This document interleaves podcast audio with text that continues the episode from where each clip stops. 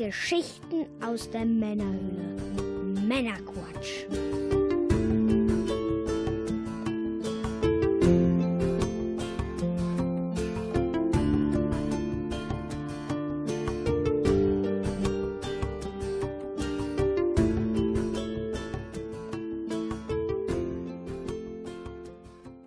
Willkommen zum Männerquatsch, Folge 29 mit dem Mike. Hallo, hallo. Und ich bin der Björn.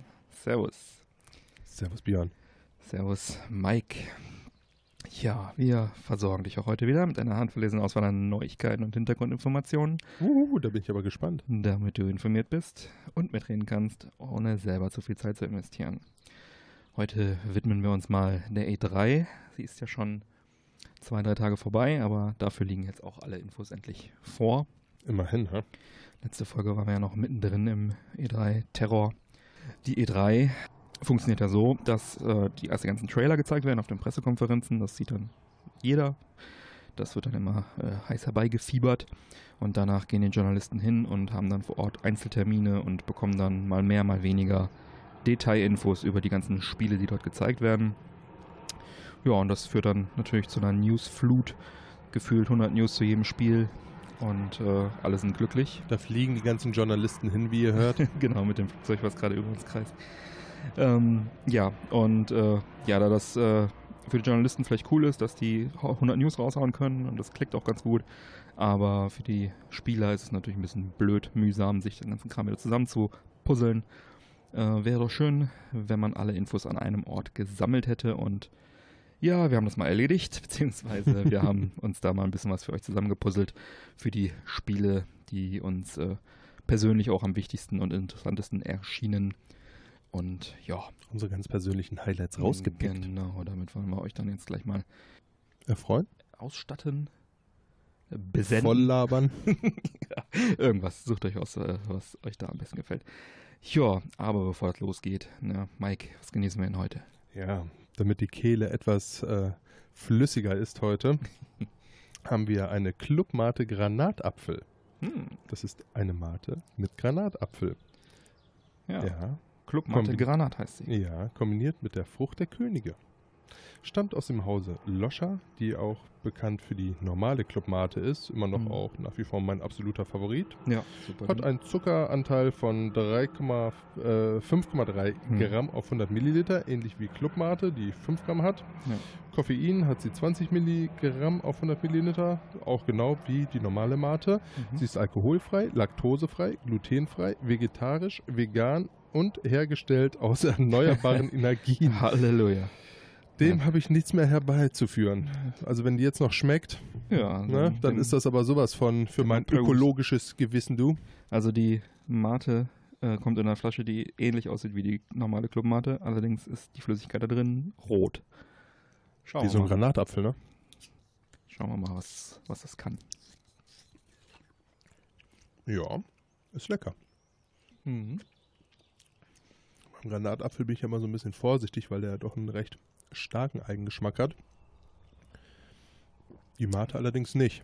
Ich finde angenehm, dass der, dass der Mate-Geschmack so ein bisschen durchkommt. Ja, der überlagert. Also ich finde, äh, der ist präsenter als der Granatapfel Mhm. in dem Fall. Ist eigentlich ein bisschen wie so eine weichere, süßere Mate. So fast, geht fast in Richtung Mio Mio. Aber die Farbe schreckt wahrscheinlich die meisten ab. Nicht ganz Ähnlich. unrecht, das sieht echt giftig aus für Gluten, laktosefrei. Genau. Sowieso laktosefrei ist total geil, dass man damit wird, ne? ja. ja, es ist, äh, schreckt einige Leute vielleicht ab wegen der Farbe. So ähnlich wie es bei Zigarren der Fall ist, wenn sie so richtig schön tief schwarz sind, so Maduro. Oh nein, sie wird so stark sein. Genau, und Maduro-Zigarren sind ja eigentlich äh, mit einem Marmorboden äh, Mhm. ausgestattet, wie ein weiser Mike einst sagte. Zigarrenkritiker. Genau. Ja, ja, Zigarren sind auch ein bisschen das Stichwort. Wir sind draußen, es ist warm, beziehungsweise es ist nicht kalt. Wieso Äh, sitzen wir eigentlich draußen? Ja, dann können wir auch wieder ein schönes Zigärchen rauchen, ne, wenn wir draußen sitzen. Das ist der Grund. Ja. Genau, wir haben den Humidor wieder gefüllt am Wochenende. Der ist jetzt wieder gut prall gefüllt mit äh, vielen, vielen Zigarren. Wir werden da vielleicht auch mal ein Bild bei Instagram posten. Hast du noch nicht? Äh, nee, habe ich noch nicht gepostet, weil äh, ich, äh, ich war noch nicht sicher, ob ähm, für eine solche große Menge an Zigarren auch, ob das da reinpasst in Instagram. Das könnte Instagram sprengen. Wir können ja auch den Ankaufszettel mal posten. Ja, können wir auch mal machen. Das sah nämlich auch sehr geil aus, Ja. muss ich sagen. Mit Füllfederhalter hat er Ja. das geschrieben. Ja, hat er auch eine Zeit lang zu schreiben. Die ganzen Zigarren, die wir gekauft Womit haben. geht die Welt zugrunde? Ja. Naja, Ja. das hält jetzt erstmal wieder ein Podcast, eine Podcast-Saison. Und ja, steigen dann mit einem Klassiker ein, haben uns für die Casa de Campo entschieden von John Ellsbury. Hatten wir ja auch schon das ein oder andere Mal im Podcast. Das ist eine schöne, milde Zigarre. Dominikanische Republik, Umblatt, Mexiko, Connecticut Shade Deckblatt. Eieiei. Und ja, ist äh, einer unserer Klassiker im, äh, im Zero-Format, so ein Eleganza-Format. Das ist äh, immer, immer sehr angenehm. Eine milde, schöne dominikanische Zigarre für mildes Wetter. Und die Anekdote habe ich, glaube ich, auch schon mal erzählt. Was heißt Anekdote? Die Information, dass die Casa de Campo, also das Gut, auf dem dieser Tabak angebaut wird, äh, in dem Film ähm, Apocalypse Now in die Luft gejagt wurde. Oh, Also wenn sie ein bisschen nach Napalm schmeckt. das ist ja furchtbar, was da passiert ist. Warum? Na, ich glaube, die haben sich das gut bezahlen lassen. Und ich glaube, danach haben sie erst die Plantage dahingesetzt. Das wäre clever. Irgendwie so. Vielleicht erzähle ich es jetzt auch leicht falsch, aber irgendwie so. Egal, die Story ist gut. Die Story ist gut. Dann äh, fangen wir mal an. Ich habe die auch, glaube ich, schon relativ lange nicht mehr geraucht, weil das sind immer so die Zigarren, die man immer im Hause hat, um auch mal Leuten eine anzubieten, die vielleicht jetzt nicht so regelmäßig Zigarren rauchen, weil die so schön mild sind. Und dann vergisst man immer selber eine zu rauchen. Habt ihr eigentlich auch Freunde, die ein Gästekästchen im Humidor des Freundes haben? Du hast eine ganze Etage in meinem Humidor. Und jetzt sogar noch aus, mehr ausgelagert. Und ich weiß es sehr zu schätzen. Meiner zu Hause ist leer tatsächlich, ne? Kannst ja ein paar mitnehmen. Nein. Alleine rauchen macht keinen Spaß. Gewohnt lecker. Tatsächlich sehr, sehr mild, ne? Ja, die geht immer. So, dann legen wir mal los. Jo. Was haben wir denn? Nintendo. Oh, Fire Emblem. Uhu. Ein Trailer des neuen Fire Emblem Spiels wurde gezeigt. Und zwar ist das jetzt ausnahmsweise mal ein, ein Teil für die Switch. Ähm, denn aus einer Absichtserklärung vor gut anderthalb Jahren war jetzt lange Zeit nichts mehr zu hören von und über dieses Spiel. Äh, der Name Fire Emblem Three Houses. Und ja, ist halt für die Switch. Das, äh, also man kann sagen, der nächste große Teil für eine Heimkonsole, wenn man die Switch als solche bezeichnen möchte. Der letzte Teil für eine Heimkonsole war Radiant Dawn 2007 für die Wii. Da haben wir jetzt endlich wieder einen vollwertigen Teil, der auch ähm, Rundenstrategie wieder ist und nicht wie das Fire Emblem Warriors und Spin-off, Action-Spin-off war. Ähm, ja, ansonsten lag die Aufmerksamkeit ja jetzt immer auf den 3DS-Teilen. Da gab es ja jetzt einiges. War auch nicht so, nicht so schlecht. Der letzte war ein bisschen schwächer, aber das äh, Fates und das äh, Awakening war ja großartig. Und ja, sehr, sehr viel ist noch nicht bekannt. Wir wissen jetzt noch nicht so mega viel über das Spiel. Es gab nur einen Trailer, der allerdings nach sehr vertrautem Fire Emblem Gameplay aussah. Und ja, wird wohl ein paar Änderungen im Kampfsystem geben, was so abzuleiten war vom Trailer. Ähm, dass man wohl so Kampfformationen einnehmen kann, dass man also jeder Held nicht alleine kämpft, so eins gegen eins, sondern irgendwie ein paar Soldaten dabei hat, die man in einer Formation anordnen kann und dann auf den Gegner schickt, die dann auch nochmal eine taktische Komponente irgendwie reinbringen sollen. Und dann gab es auch einige so Third-Person 3D Kamerafahrten, wie der Held rumläuft und halt da irgendwie Gespräche führt in irgendwelchen Orten, was auf dem 3DS halt immer in 2D irgendwie stattgefunden hat. Ähm, hoffentlich wird es besser umgesetzt als jetzt beim letzten Teil Echoes, wo ja auch so 3D-Passagen drin waren, die allerdings eher meiner Meinung nach ziemlich langweilig waren, weil man nur die ganze Zeit rumlief und Zufallskämpfe bestritten hat. Das war eigentlich eher nervig. Aber mal schauen. Also wenn es nur darum geht, mit anderen Charakteren irgendwie zu interagieren an irgendwelchen Plätzen, dann ist es bestimmt ganz gut. Außer dass es sich dann halt äh, um, äh, die, um drei Hauptcharaktere drehen soll, mit Namen Edelgard, Dimitri und Claude. Die sollen im Mittelpunkt stehen. Lord. Und es würde mich nicht überraschen, wenn diese den namensgebenden Three Houses irgendwie zugeordnet werden könnten. Vermutlich pro Charakter ein Haus. Was gibt's noch? Die Grafik ist so im Cell-Shading-Look gehalten, so ähnlich wie bei Fire Emblem Warriors. Sah ganz gut aus. Und der Erscheinungstermin soll Frühjahr 2019 sein. Ja, Fire Emblem bin ich immer für zu haben.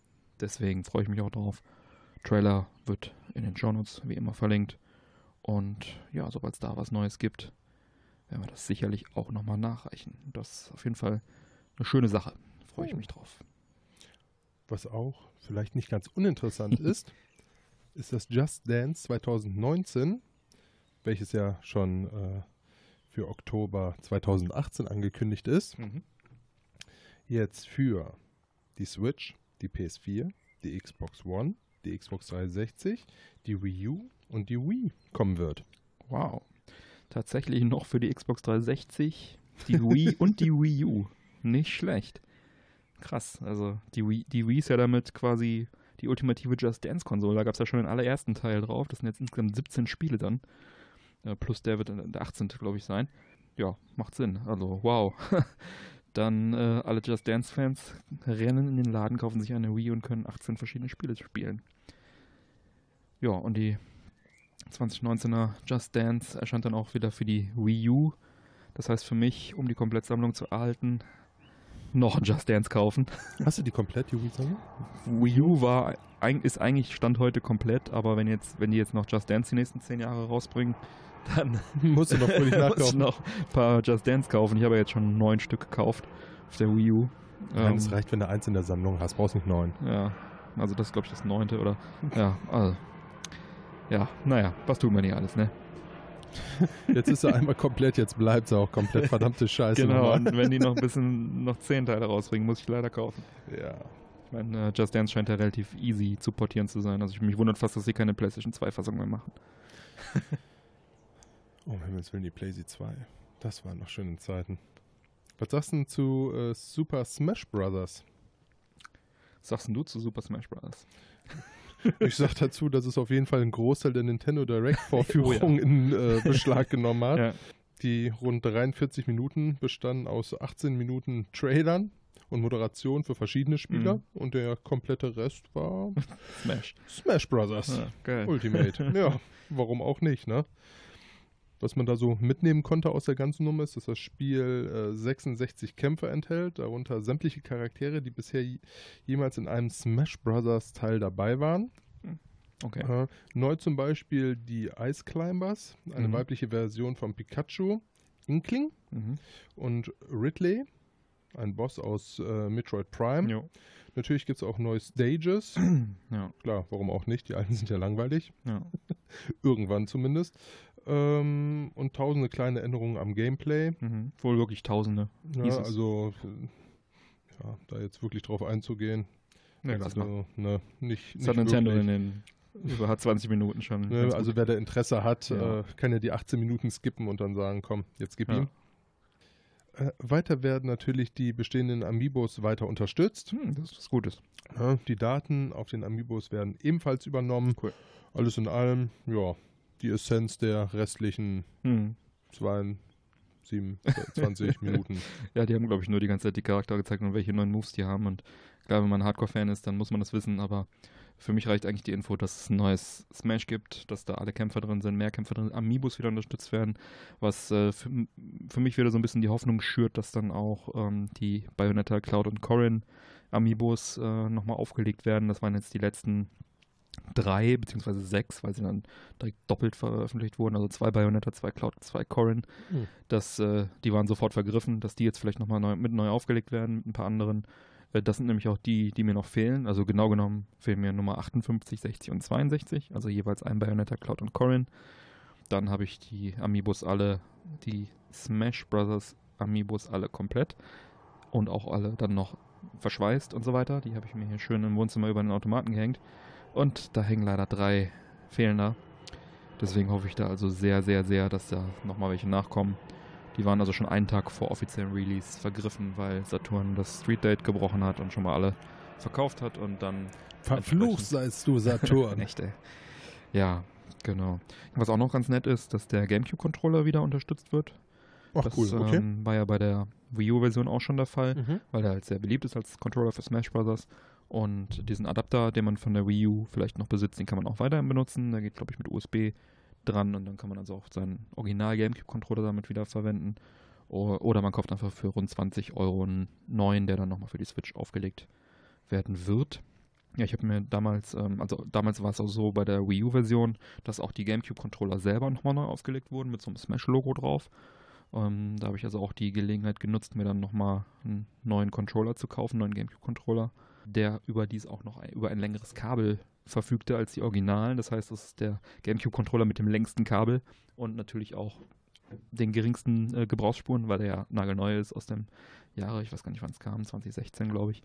Gut, ist halt immer noch ein Kabel dran, kein Funk oder so, aber ja, schönes Ding. Vielleicht wird der auch wieder mit neu aufgelegt, das ist noch nicht bekannt. Aber ähm, sollte man im Markt finden, so ein GameCube-Controller und Third Party sowieso ohne Ende. Ja, was auch noch ganz interessant ist, der Schöpfer von der Super Smash Bros. Serie, das wollte ich dich ja eigentlich vorlesen lassen, aber Masahiro Sakurai, der, Sakurai. der deutete an, dass äh, das sein letztes Smash Bros. Spiel sein könnte. Ähm, was ähnliches hat er auch schon bei der Fertigstellung der Wii U geäußert. Er meinte halt, weil es halt immer umfangreicher wird und noch mehr Spieler, äh, noch mehr spielbare Charaktere und so weiter, dass er sich nicht vorstellen kann, dass man das nochmal toppen kann und das jetzt schon so viel Arbeit war. Und naja, also sollte er das nicht mehr machen wollen, dann äh, entweder wird er sich jetzt nochmal breitschlagen lassen, so wie bei der Switch-Version, vielleicht für eine neue Version, oder es macht halt jemand anders. Dass es kein weiteres Smash Bros. geben wird, halte ich für sehr unwahrscheinlich. Das Erbe wird sicherlich jemand antreten, der bei Nintendo Bock auf die Marke hat. Nachdem er jetzt so viel in der Präsentation auf der E3 schon wieder drüber rausgehauen wurde. Ja, genau. Also Scheint es ja auch bei Nintendo jetzt kein unwichtiger Part zu sein. Nee, nee, Smash Bros. ist immer sehr, sehr beliebt.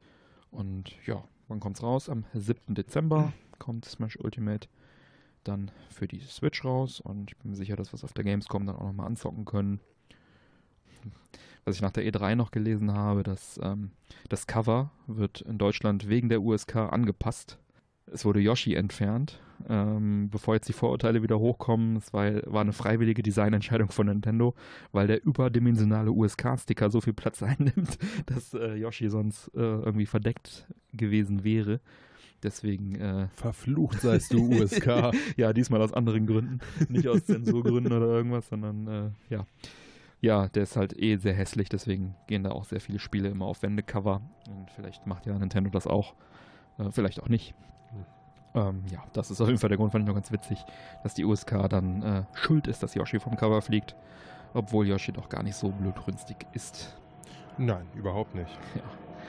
Ja, viele fragen sich natürlich auch, äh, was ist los mit Yoshi für die Switch, ähnlich wie äh, Metroid Stimmt, das Prime wurde gar 4. nicht gezeigt für die Serie 3. Ja. Fangen wir mit Metroid Prime 4 an. Mhm.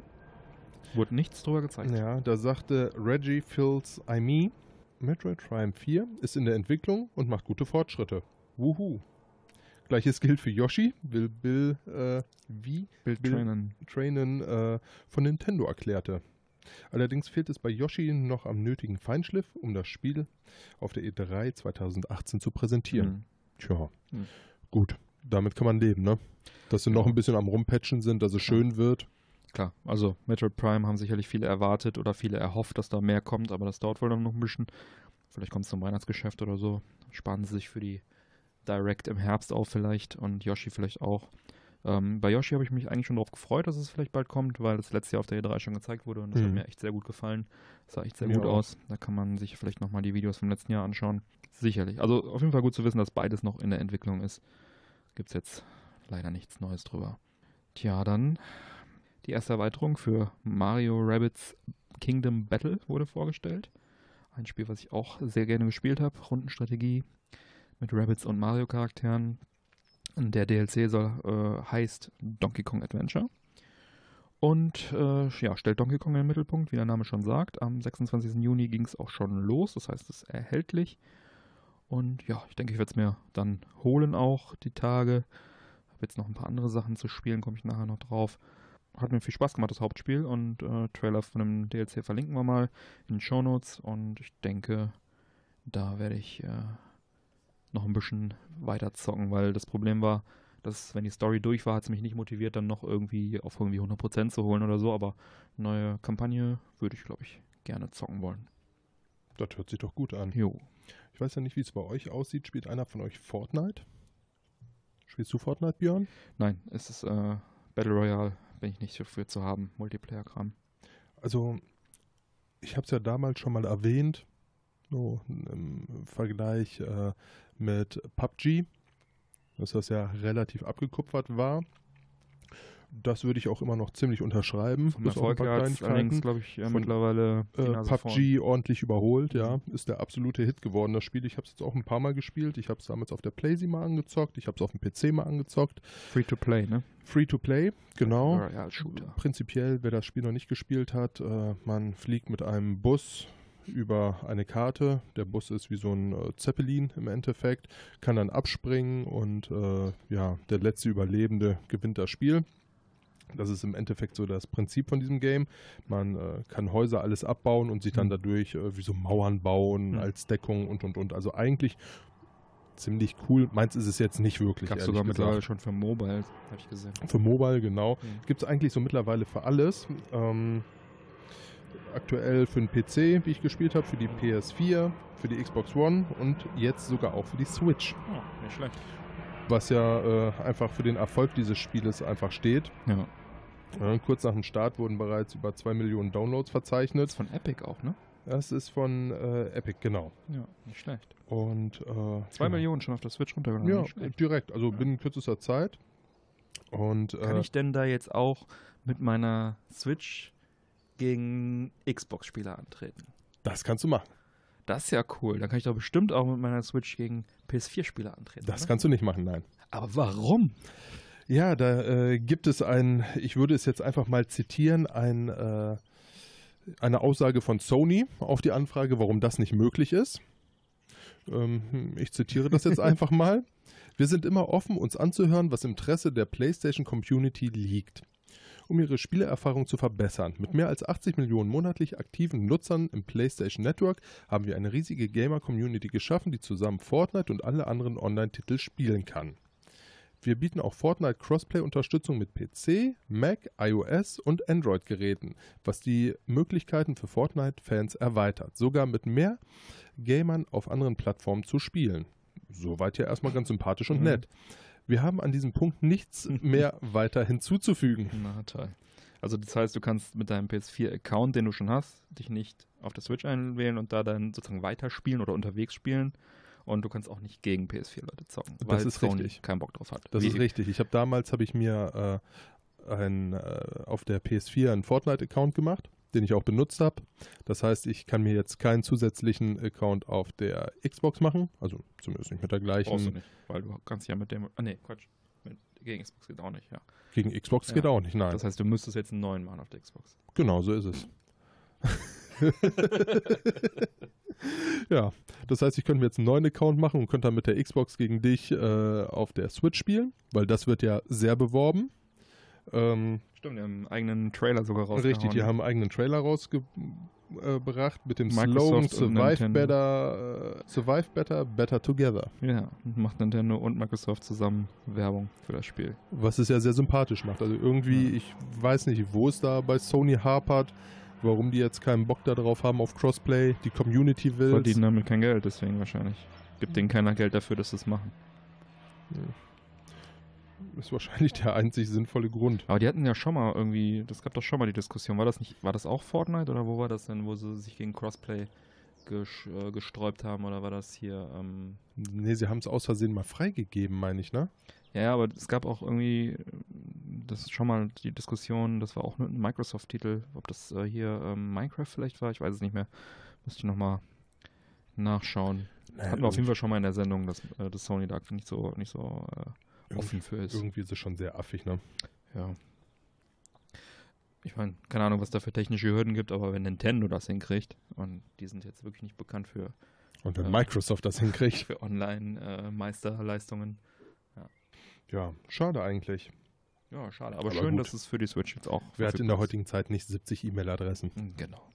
Ja, es ist sicher kein Problem, sich das irgendwie, ähm, sich einen neuen Account zu machen, aber wenn das ein Free-to-Play-Game ist, dann hast du wahrscheinlich, äh, kannst du irgendwie aufleveln und Kostümchen und dies und das, dir alles erspielen mit der Zeit oder kaufen. Und das willst du ja nicht doppelt kaufen, das macht ja Nee, Sinn. weiß Gott nicht. Ja. Das ist ja auch immer sehr, sehr unbefriedigend dann, ne? wenn du Mhm. dann irgendwie dir deinen Charakter zusammengestellt hast, so unwichtig es jetzt auch sein mag, dass du da irgendwie jetzt einen Hut oder was auch immer, Hm. einen Schweinskopf anhat. ja. Genau. Es soll auch ziemlich viele lustige Gesten geben. Ja, und Tänze und Ja. Allen möglichen Blödsinn, was man halt so als Was man so braucht. nebenher Quatsch verkaufen kann. Ne? Genau. Ja, Retro gab es auch ein bisschen was Neues, nämlich Namco hat sich gedacht, hey, wir bringen auch so eine Mini-Konsole auf den Markt mit vorinstallierten Spielen, den Namco Museum Mini Player. Dabei handelt es sich um einen Mini-Arcade-Automaten, Spielhallen-Design sozusagen mit 20 Namco Arcade-Klassikern vorinstalliert. Sachen dabei wie Pac-Man, Galaga, Dragon Spirit, Rolling Thunder 1 bis 3, was ja mein persönlicher Grund war damals mir, damals, vor einigen Monaten mir, ähm, Namco Museum für die Switch dann auch so runterzuladen, äh, das äh, Rolling Thunder. Ja, und ähm, das Ganze soll im Weihnachtsgeschäft 2018 in den USA erscheinen. Für Europa ist da noch nichts bekannt. Die Hardware wird in Kooperation mit der Firma MyArcade gefertigt. Die haben wohl schon so ein paar Mini-Automaten, so Mini-Pac-Man-Automaten, Galaga, Dick Duck-Automaten rausgebracht. Und ja, da schwimmen sie also auf der Mini-Konsolenwelle so ein bisschen, wollen sie da mitschwimmen. Und haben auch gleich noch einen kleinen Pac-Man Pocket Player Handheld angekündigt, der also Pac-Man, Pac-Panic und Pac-Mania enthält. Ähm, soll also dann auch im Spätsommer in den USA erscheinen. Diese beiden Produkte sind also jetzt da von Namco in der Pipeline, der Arcade-Automat und so ein Pac-Man-Handheld.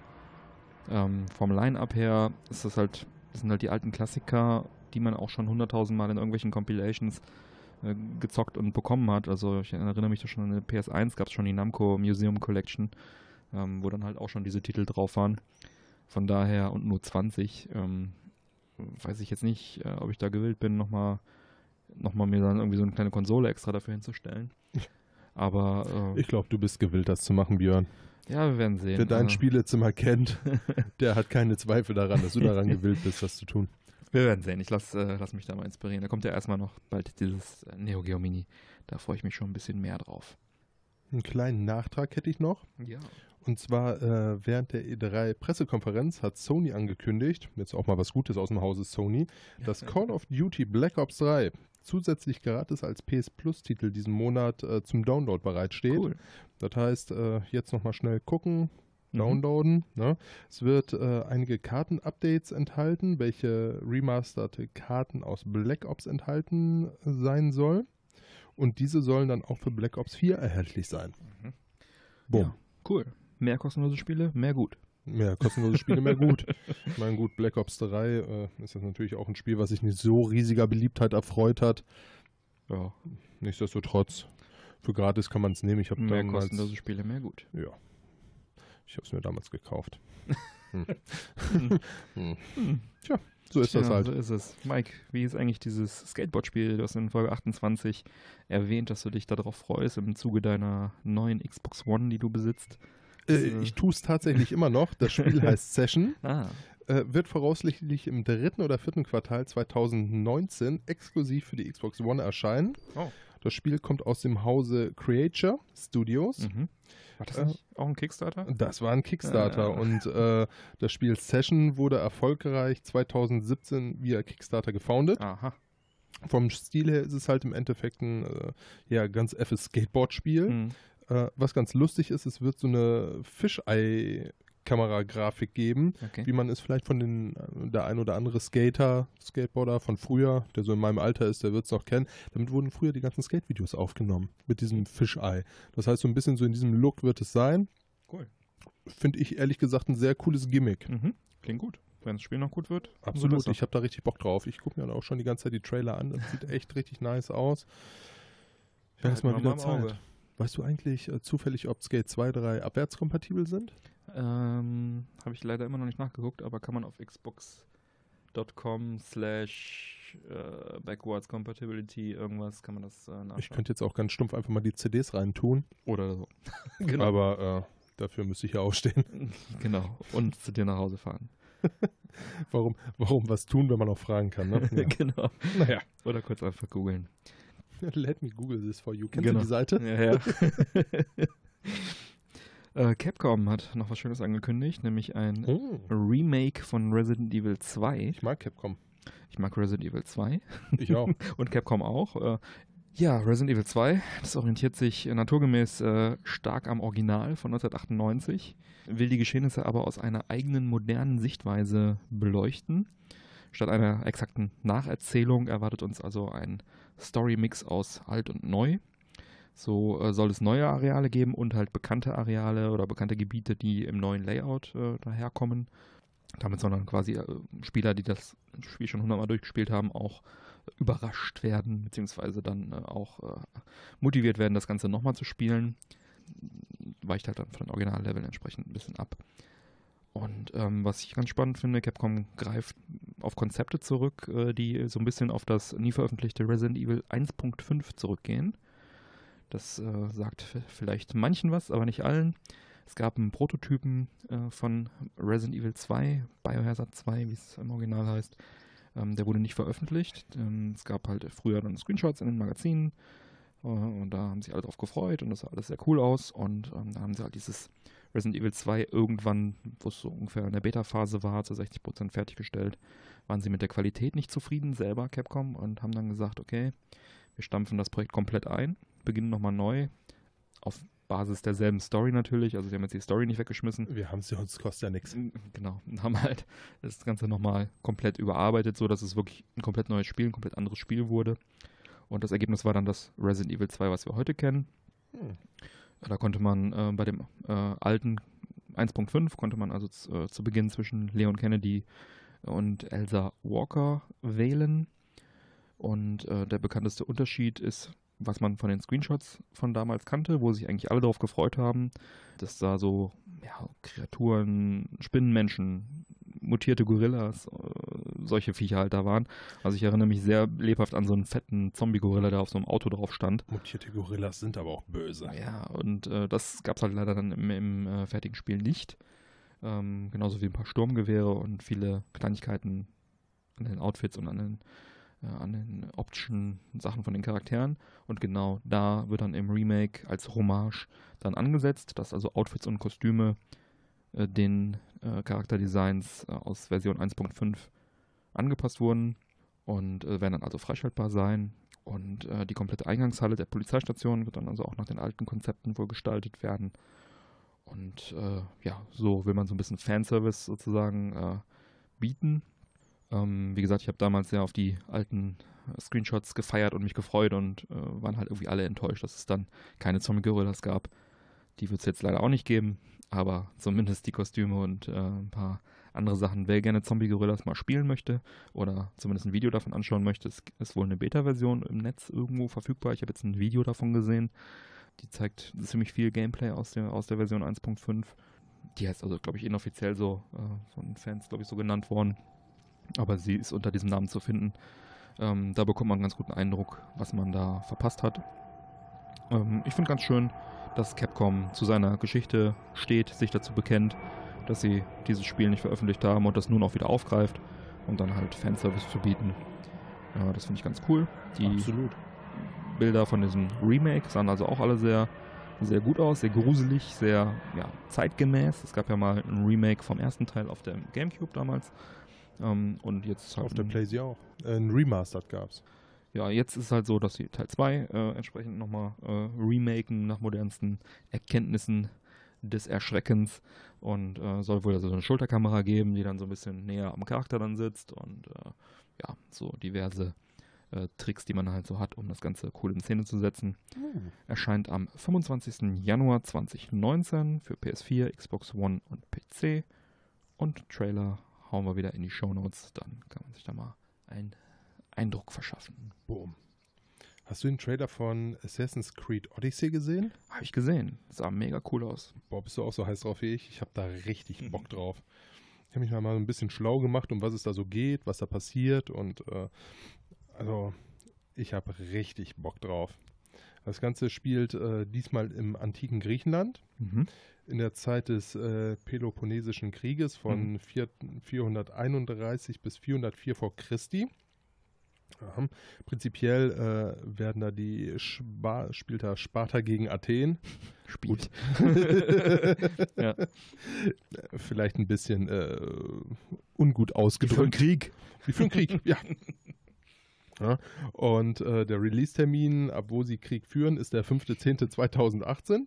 Das Ganze wird passieren auf der Xbox One, der PS4 und dem PC. Mhm. Man schlüpft in die Rolle eines jungen, verstoßenen Spartaners. Ähm, prinzipiell hat man die Wahl zwischen. der mit dem Buckel aus dem Film? Äh, nein, Gott sei Dank nicht. Das ist ja auch kein Spartaner, das war. Äh, das war ein Spartaner, der dann später übergelaufen ist.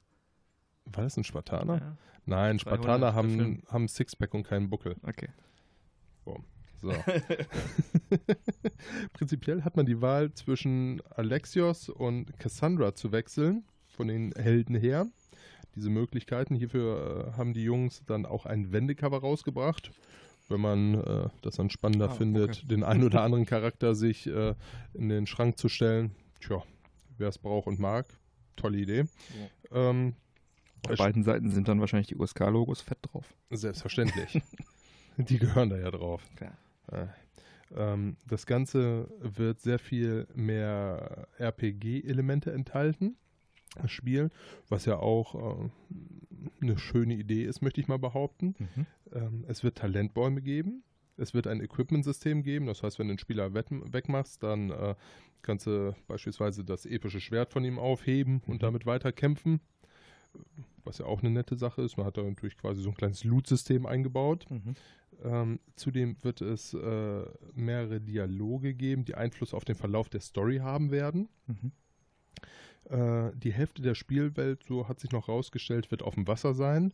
Wer äh, den zweiten Teil mhm. von 300 gesehen hat, Rise of an Empire, da hat man ja auch riesige Wasserschlachten gehabt. Ne? Nicht gesehen, aber ich habe im Trailer gesehen, dass bei Assassin's Creed Odyssey viel äh, Schiffkämpfe auch stattfinden. Ja, durchaus. Da hat man dann auch die Möglichkeit, seine Schiffe zu pimpen. Mhm. Man hat die Chance, äh, überall auf der Welt seine Crew zu rekrutieren. Man kann Tiere zähmen, was das auch immer sein soll oder da einen voranbringen soll. Mhm. Und äh, da wollten sie so ein bisschen mal eine große Abwechslung bringen. Also dieser Gegenwartsmodus, der immer in Assassin's Creed äh, parat war, ist diesmal optional. Sie wollten ihn nicht wegnehmen, um die alten Fans, ja. die es mochten, nicht zu verärgern, wollten aber auch äh, die Neuen, denen das jetzt nicht aufdrängen. Mhm.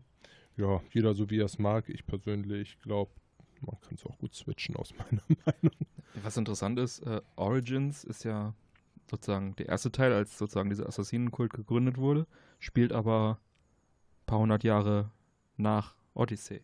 Das heißt, es gab noch gar keinen Assassinen zu der Zeit und äh, man spielt auch, glaube ich, einen Söldner deswegen anstatt einen Assassinen und das, also so ein bisschen neuer Approach der Serie. Bin sehr mhm. gespannt, was sie daraus machen, wie sie es umsetzen.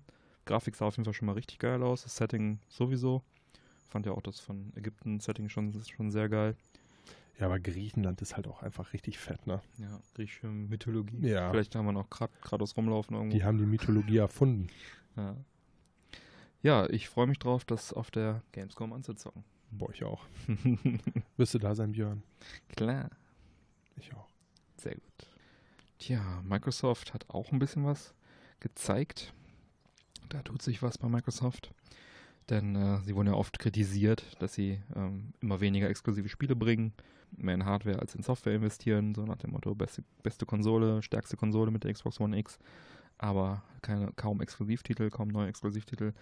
Ja, und um dem jetzt entgegenzuwirken, äh, hat man, äh, ging man auf Einkaufstour, man hat sich ein paar Entwicklerstudios geshoppt, gekauft wurde. Die wurden die Undead äh, Labs, die äh, State of Decay gemacht haben, äh, Ninja Theory, die haben Hellblade gemacht, Compulsion Games, die haben We Happy Few gemacht und Playground Games, die Forza Horizon Serie machen.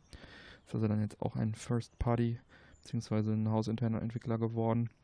Und neben den gekauften Studios wurde dann äh, mit The Initiative auch ein hauseigener Entwickler neu ins Leben gerufen, neues Studio gegründet. Das Studio soll dann an exklusiven Inhalten für die Xbox arbeiten. Ja, welche Überraschung. Und wird vom ehemaligen wird vom ehemaligen Crystal Dynamics Chef, Crystal Dynamics für Tomb Raider bekannt, ähm, Daryl Gallagher, nicht verwandt mit irgendwelchen Musikern, geleitet. Oder auch The Walking Dead, Daryl. Ja, zu stumpf, ich weiß. Sollte man auch nicht verwechseln, ja. Ja, da dürfen wir uns also in Zukunft wieder über mehr exklusive Software freuen. Ob es jetzt die aktuelle Konsolengeneration noch erreicht, werden wir merken, werden wir sehen. Aber dann demnächst irgendwann sicher. Ja, Phil Spencer wollte uns außerdem wissen lassen, dass, dass sie an der nächsten Xbox-Generation arbeiten. Hm. Das wollte er uns nicht vorenthalten. Er hat betont, dass sie sich keineswegs aus dem Xbox-Geschäft äh, zurückziehen möchten und keineswegs diesen Geschäftszweig abtrennen wollen. Würde also klarstellen, dass es da weitergeht, dass sie da schon dran arbeiten. Und er erhofft sich von der nächsten Generation also eine höhere Framerate. Äh, zum Beispiel auch äh, Support der 120 Hertz Panels, der nativen 120 Hertz Panels. Außerdem fände er cool, wenn die Spiele schneller starten würden und er sagte, sie hätten einige Ideen bezüglich Streaming in der Zukunft. Die Konsolenfamilie mit dem Codenamen Scarlet könnte im Jahr 2020 erscheinen, so munkelt man. Genau richtig gehört, die Konsolenfamilie, also die nächste Xbox-Generation, werden wahrscheinlich mehrere Geräte sein. Ähm, ist jetzt noch nicht offiziell bestätigt, dass es 2020 wird, aber die Konsolenfamilie, das hat er so gesagt. Und ähm, ja, wenn man da von Streaming redet, vielleicht wenn sie das irgendwie aufteilen, eine Kiste ohne Hardware, die nur Streaming kann, eine Kiste, die so den klassischen Ansatz hat, die vielleicht auch noch irgendwelche Blu-rays schluckt und die ganze Hardware sozusagen stationär on board hat, weiß man nicht. Alle Spekulationen werden wir sehen. Basistechnologie kommt erneut von AMD. Rückwärtskompatibilität ist wohl auch wieder ein großes Thema. Und trotz Streaming-Plänen soll es äh, also weiterhin auch digital Retail-Vertrieb äh, von Spielen, digitalen und Retail-Vertrieb von Spielen geben. Da auch schon direkt gesagt, um den Leuten direkt schon den Wind aus dem Segel zu nehmen, die dann direkt sagen, dann kaufe ich das aber nicht. Ja, und ansonsten werden sie dann wohl der PS5 voraus sein wieder, wenn 2020 sich bestätigt, denn die PS5 hatten wir ja in der letzten Folge, in einer der letzten Folgen gehört, dass äh, da gerüchteweise das 2021 an den Start geht. Da wäre dann also Microsoft zeitlich vorweg. Eine Nasenlänge voran. Wir werden sehen, was das gibt, besonders mit dem Streaming-Ansatz. Bin ich mal gespannt. Ja, ich glaube, sie haben keine Z Bock mehr auf CDs, ne? Ja, die haben, es gab ja schon mehr. Gerüchte bei der Xbox One, dass es kein Laufwerk mehr geben mhm. wird und so weiter und so weiter. Und dann gab es ja direkt da, ähm, wie war noch das schöne Zitat von dem, von dem einen Manager, der dann kurz danach gefeuert wurde? Äh, für Leute, die gerne physische Medien haben wollen, für die haben wir ein Produkt, das nennt sich Xbox 360. Zack, gekündigt. Tja, manchmal ist es halt auch besser, die Klappe zu halten. Ne? genau. Diese rückständigen Idioten.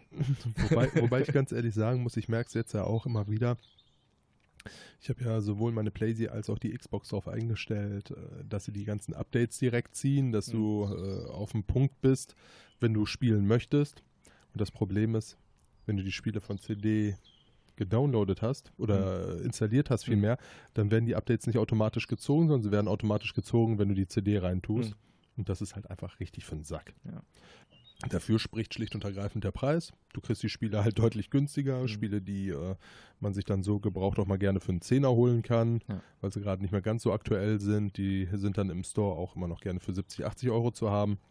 Klar. Also ja. ich finde es auch eine Frechheit, einen Vollpreis zu zahlen für einen Titel, den ich nicht, den ich nicht physisch habe und mir nicht in den Schrank stellen kann. Ja, also das ist äh, tats tatsächlich frech, aber ansonsten, äh, ich sehe das wirklich als großen Nachteil an dass du installierte Spiele dann nicht die Updates davon ziehen kannst. Es ist ja in Ordnung, dass du beim Spielen dann die CDs reintun musst. Geschenkt. Ne? Mhm. Aber äh, dass sich das dann nicht updatet und du dann da schon wieder dich hinsetzt und sagst, oh, ich möchte jetzt, was weiß ich, FIFA Online spielen, mhm. tust die CD rein, dann darfst du dir erstmal 3 GB Update ziehen und äh, das ist doch scheiße. Das stimmt. Das hat mich bei der Wii U auch sehr gestört. Das ist äh, das hätten sie tatsächlich mal schöner machen können, aber es zeigt ja auch im Endeffekt so ein bisschen, dass sie eigentlich gar kein Interesse daran haben, dass du irgendwo ein Laufwerk noch in der Konsole drin hast. Ja klar, sie umgehen damit den kompletten äh, Einzelhandel. Würden dann halt und den kompletten Reseller-Markt. Und den Reseller-Markt, klar, das ist ein Dorn im Auge. Ja. Ein Grund mehr, die Fahne da hochzuhalten. Absolut. Was haben wir noch? Wir haben Cyberpunk 2077. Oh. Ich gehe mal davon aus, der ein oder andere hat davon vielleicht schon gehört. Ich persönlich bin da sehr heiß drauf. Das ist von das den. sehr cool aus, ja. Ja, sieht übertrieben gut aus. Das ist von den Machern CD Projekt Red. Dürfte dem einen oder anderen auch von der Reihe The Witcher bekannt sein. Mhm. Erscheinen wird das Ganze für die Xbox One, PS4 und den PC. Das ist ein Rollenspiel im gleichen Universum wie Mike Pondsmith klassisches Pen-and-Paper-RPG-System Cyberpunk 2020. Okay. Scheint nur ein bisschen weiter zu sein. Äh, ähm, ja, ist im Endeffekt, wie der Name schon sagt, ein Cyberpunk-Spiel. Mhm. Vielleicht so ein bisschen vergleichbar mit Blade Runner, Mhm. so in die Richtung. Äh, ja, das Gunplay wird äh, wohl etwas schneller als Deus Ex sein, Mhm. aber äh, auch langsamer als Borderlands. Irgendwo so dazwischen Mhm. wird sich das einfangen. Deus Ex ist ja auch so vielleicht leicht vergleichbar so mit dem, mit dem Cyberpunk äh, 2077. Nur mit lang, äh, schnellerem äh, Gunplay wohl. Ja. Genau. Ja, ähm, prinzipiell ähm, wird man da auch mit äh, Fahrzeugen rumfahren können. Laut IGN äh, wird das allerdings nicht ganz so offen sein wie bei GTA 5 zum Beispiel. Mhm. Äh, Im Fahrzeug selbst, wenn man das fährt, kann man zwischen Third- und First-Person-Perspektive wechseln. Mhm. Ähm, es wird äh, eine reife Erfahrung für ein reifes Publikum Mhm. geben. Das Ganze äh, bedeutet Nacktheit, sexuelle Inhalte und Romanzen sind enthalten. Mhm. Das Spiel selbst ähm, spielt in Night City, einer gefährlichen oder einer der gefährlichsten Metropolen in dieser Welt. Mhm. Äh, man selbst verkörpert wie einen aufstrebenden Söldner, der gerade äh, ja, seinen ersten Auftrag an Land gezogen hat. Mhm. Es ist im Endeffekt äh, eine Welt voll, voller kybernetischer Straßenkrieger und Lifehacker. Ne? Also Mhm. so Körpermodifikationen sind da an der Tagesordnung. Mhm. Es wird äh, halt ein Rollenspiel mit Hauptaugenmerk auf die Story sein, was sehr geil ist. Mhm. Ein Solo-Rollenspiel. Ein Solo-Rollenspiel? Nein. Yes. Also tatsächlich noch richtig, richtig klassisch. Es wird nicht ausgeschlossen, dass es einen Multiplayer geben wird. Da, da liegen wohl auch schon ein paar Pläne vor. Allerdings soll das Ganze jetzt äh, sowieso erstmal nicht zur Release geschehen. Multiplayer hat draufgeschissen. Finde ich ehrlich gesagt auch. Also ich habe deutlich mehr Bock auf eine coole Story, als Hm. dann irgendwie in dieser The Welt Witcher auch rumzufahren. keinen Multiplayer. Nee, da hat auch keiner gesagt, oh, wie schade. ne, also bin ich sehr bei dir, Björn. es wird noch einen zusätzlichen DLC geben. Ja, und da ist der Kommentar erwartet nicht weniger, als wir in The Witcher bekommen Und da haben. gab es einige DLCs. Ja, also äh, das sagt ja auch schon einiges. Mhm. Es wird keine Mikrotransaktionen Juhu. geben. Oh, welch Wunder bei einem Singleplayer. Mhm. Ähm, das Spiel wird in First-Person-View laut Entwickler entwickelt, Mhm. damit die Dinge nah bei dem Spieler selbst passieren. Ja, es soll halt mehr auf, äh, man soll dadurch tiefer in das Spielerlebnis eindringen. Das ist so der Gedanke. Man könnte ein oder andere ja vielleicht von Fallout 4. Ja, da hat mir das auch gut gefallen. Fand ich auch ehrlich gesagt nicht schlecht. Mhm. In der ersten Sekunde, als ich es gelesen habe, dachte ich mir, oh weia, Mhm. äh, fände ich Third vielleicht doch ein bisschen schöner, aber warum nicht? Schauen wir mal, was dabei rumkommt. Die Ne? haben ja Erfahrung, die haben ja Witcher ist ja Third Person, werden sie ausprobiert haben, wird nicht funktioniert haben. Da vertraue ich den Entwicklern schon so weit, dass sie das gut einschätzen können. Also ich denke auch. Ja, dann wird es einige Nebenmissionen geben, durch Mhm. die kann man sich dann äh, Waffen, Körperupdates und ähnliches äh, organisieren, welche dann auch im HUD selber zu sehen sein werden. Ne, das ändert sich dann damit auch mit, wenn man irgendwelche Modifikationen macht, beispielsweise sich neue Augen reinsetzt oder oder oder. Mhm. Ne, jetzt auch nicht äh, untypisch. Es wird kein klassisches äh, Klassensystem geben, sondern durch die getroffenen Entscheidungen in der Story wird man äh, seine Klasse in eine gewisse Richtung Mhm. entwickeln. Was ich persönlich auch sehr geil finde. Von Ja. Anfang an hast du dann äh, im Endeffekt die gleichen Ausgangschancen und Ja. kannst sagen, ja, äh, in die Richtung entwickle ich mich, da habe ich jetzt Bock drauf. Also Mhm. ich glaube, das äh, fühlt sich alles sehr viel homogener an. Ja. Ja, bin mal gespannt. Wir werden sicherlich das Spiel noch, hm, wenn ich es mit The Witcher vergleiche, was wir, glaube ich, mindestens dreimal auf der Gamescom alleine äh, anspielen. Naja, es gab erst, ich, Videos, dann anspielbar. Also es war, ähm, wurde auf jeden Fall sehr häufig gezeigt auf der Gamescom. Jahrelang, die nehmen sich ja immer die Zeit, die sie brauchen, bis sie fertig sind. CD Projekt Red, denen gehört ja auch das äh, Good Old Games Portal. Dadurch kommt halt Geld rein und äh, können dann halt sich es leisten, ein vernünftiges Spiel rauszubringen und es auch fertig zu programmieren. Das finde ich immer ganz cool. Bin da also auch zuversichtlich, dass sie da also auch ein sehr cooles Spiel hinkriegen. Es sah wirklich sehr, sehr gut aus und es, manche sagen, es sah zu gut aus für die aktuelle Konsolengeneration. Äh, ist halt die Frage, ob es noch für diese Generation kommt. Man soll sich, glaube ich, darauf freuen. So Cyberpunk-Spiele sind relativ unterrepräsentiert, meiner Meinung nach. Also Deus Ex könnte, fällt mir da jetzt gerade ein. Weiß nicht, so Blade Runner gab es, glaube ich, gar kein Spiel. Nee, nicht wirklich, ne? Ja. Halt noch Shadowrun oder sowas gibt es natürlich auch noch einiges, aber Aber da waren die Spiele jetzt auch kein Highlight, ne? ja, es gab da mal so ein Multiplayer-Ding für PS3 und 360 und halt auf dem Super Nintendo, die waren natürlich cool, aber ja. Ja gut, auf dem, auf dem Jaguar gab es mal ein äh, unveröffentlichtes äh, Spiel, äh, Black Eyes White Noise. Da existiert äh, eine späte Alpha-Version. Ist nicht besonders gut spielbar, aber das war auch so ein GTA mit Cyberpunk-Elementen. Das hätte auch richtig geil werden können. Gibt es ein paar Videos im Netz. Hm. Ähm, ja, coole Sache. Hätte, hätte Fahrradkette. Richtig, richtig. Sicherlich eins der großen Highlights auf der E3 gewesen. Das Cyberpunk Absolut. 2077. Zweites großes Highlight Und da bin ich auch richtig heiß drauf. wurde bereits kurz vor der E3 angeteasert. Fallout 76, Fallout 76, neueste Teil der, des Action-Rollenspiels. Neu hier sind die Survival-Elemente. Der Spieler muss regelmäßig essen und trinken. Allerdings sollen die Elemente im Vergleich zu richtigen Survival-Spielen eher im Hintergrund sein, aber wohl vorhanden. Einfach wahrscheinlich, um ein bisschen so mehr in die Atmosphäre reinzuschlüpfen. Ne? Wahrscheinlich, ja. Also man muss nicht alle paar Minuten drauf achten, irgendwie was, äh, dass man genug Vorräte hat, aber man muss halt regelmäßig essen. Die zweite große Neuerung, und da kommt der große Aufschrei ins Spiel, ist online. Das bedeutet, die Spieler sind immer online. Und es, also es besteht im Prinzip Online-Zwang. Pro Server sind immer 24 bis 32 menschliche Spieler unterwegs in einer riesigen großen Spielwelt, die viermal so groß sein soll wie Fallout 4. Das Ja, heißt, man wird sich also nicht ständig über den Weg laufen. Das ist also unwahrscheinlich. Es ist also kein reines, äh, ne, hier irgendwie Battle Royale oder so ein Quatsch, sondern es ist, ähm, ja, man interagiert halt mit echten Menschen im Laufe des, äh, des Spiels. Alle Spieler werden äh, auf der Karte sichtbar sein. Das heißt, man kann sich auch gezielt aus dem Weg gehen oder eben nicht. Es soll wohl später einen Perk geben, der einen dann auch unsichtbar macht auf der Karte, was das Ganze wieder so ein bisschen aushebelt. Das Spiel scheint so designt zu sein, dass äh, immer Gruppen von vier Spielern am meisten Sinn machen. So war es auch im Trailer und in den Gameplay-Szenen zu sehen. So kann man dann also auch größere Feinde besiegen. Es soll also auch deutlich stärkere Feinde geben als in Fallout 4 zum Beispiel. Ähm, bei weniger Spielern wird es dann halt entsprechend deutlich schwerer, da einen Fortschritt zu erzielen.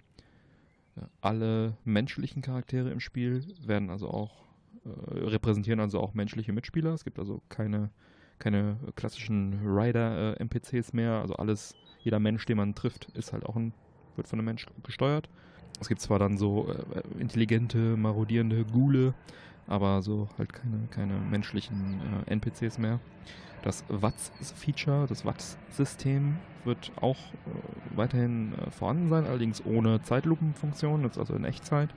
Das ist halt, dass man ne, per Knopfdruck die Trefferzonen auswählen kann für ein Online-Spiel halt. Der Tod soll keine übertrieben negativen Folgen nach sich ziehen für den Spieler. Fortschritt soll also nicht verloren werden und äh, man soll auch nicht das gesamte Inventar verlieren. Man muss auch nicht komplett von vorne anfangen.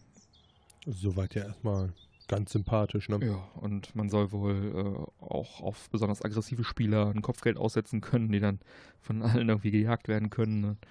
Ja, dann Basenbau gibt es auch wieder, also soll wohl auch eine zentralere Rolle spielen, besonders dann auch im, im Late Game. Ähm, es gibt nämlich wohl irgendwelche Atomraketenstützpunkte, die man erobern kann und dann kann man die Atomraketen auch einsetzen.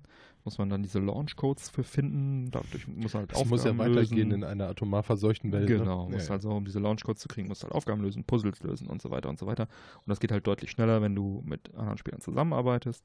Wenn man dann die Launchcodes hat, kann man halt Atomschläge anordnen, kann man also dazu nutzen, einen endlosen nuklearen Krieg gegen die Spielwelt zu führen, also auch gegen fette Monster dann dort oder halt auch einfach gegen andere Spieler.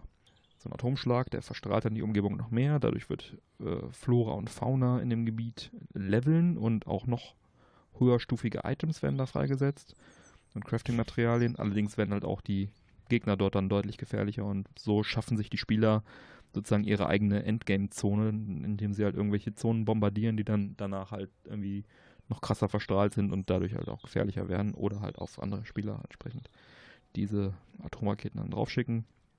Genau, es wird äh, Mikrotransaktionen geben, allerdings nur für kosmetische Items, die ähm, man auch so im Spiel irgendwie ergattern kann. Und die Entwickler möchten also mit diesem Geld, was sie damit einsammeln, kostenlosen DLC ermöglichen.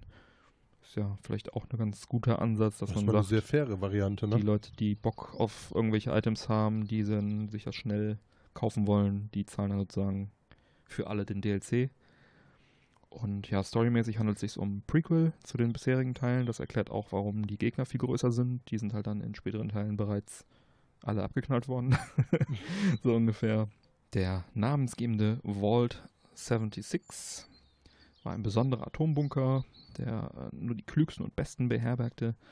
Ähm, und zwar 25 Jahre lang. Der wurde zu Ehren des 300-jährigen Jubiläums der Vereinigten Staaten von Amerika äh, 2076 wurde der errichtet und dessen Bewohner wurden jetzt also, werden jetzt also in die als erste ins Wasteland sozusagen in West Virginia entlassen. Aus, also die anderen Walls, die sind wohl alle noch länger zu und das ist sozusagen, das sind sozusagen die ersten menschlichen Spieler, die auf die verstrahlte äh, Welt dann treffen. Losgelassen werden. Genau.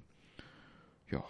Und wer jetzt absolut keinen Bock hat auf Online, äh, was sicherlich einige sein werden, ich persönlich bin da auch noch sehr skeptisch, äh, dieses klassische Singleplayer-Spiel, ähm, der wird wohl später die Möglichkeit haben, auf reinen privaten Servern zu spielen.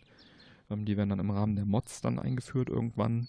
Wie viel Sinn das allerdings macht, in einem Spiel, was komplett auf Online optimiert und designt wurde, ist natürlich fraglich, wenn also alle Monster auch auf 4 gegen 4 gegen Monster äh, designt sind, dann weiß man nicht genau, wie viel Sinn das dann macht, aber es wäre zumindest eine Möglichkeit, das dann auch mal in Ruhe anzuzocken. Also ich persönlich finde die Idee geil.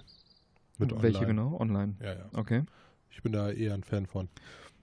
Es wird bestimmt wie alles online auch irgendwie Bock machen.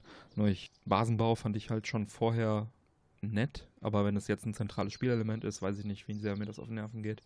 Und dann halt dieses äh, PvP. pff, Ich möchte einfach fette Monster abschlachten, geile Story erleben. Und das wird wahrscheinlich hier ein bisschen schwerer. Muss man erstmal abwarten. Ja. Ich werde es mir auch. sicherlich mal anschauen. Ja. Wer die Xbox One-Variante vorbestellt, der bekommt noch vor PS4 und PC Zugriff auf die Beta. Hm, Geplanter okay. Veröffentlichungstermin ist der 14. November 2018. Das ist auch nicht mehr so lange her. Nicht wirklich, ne?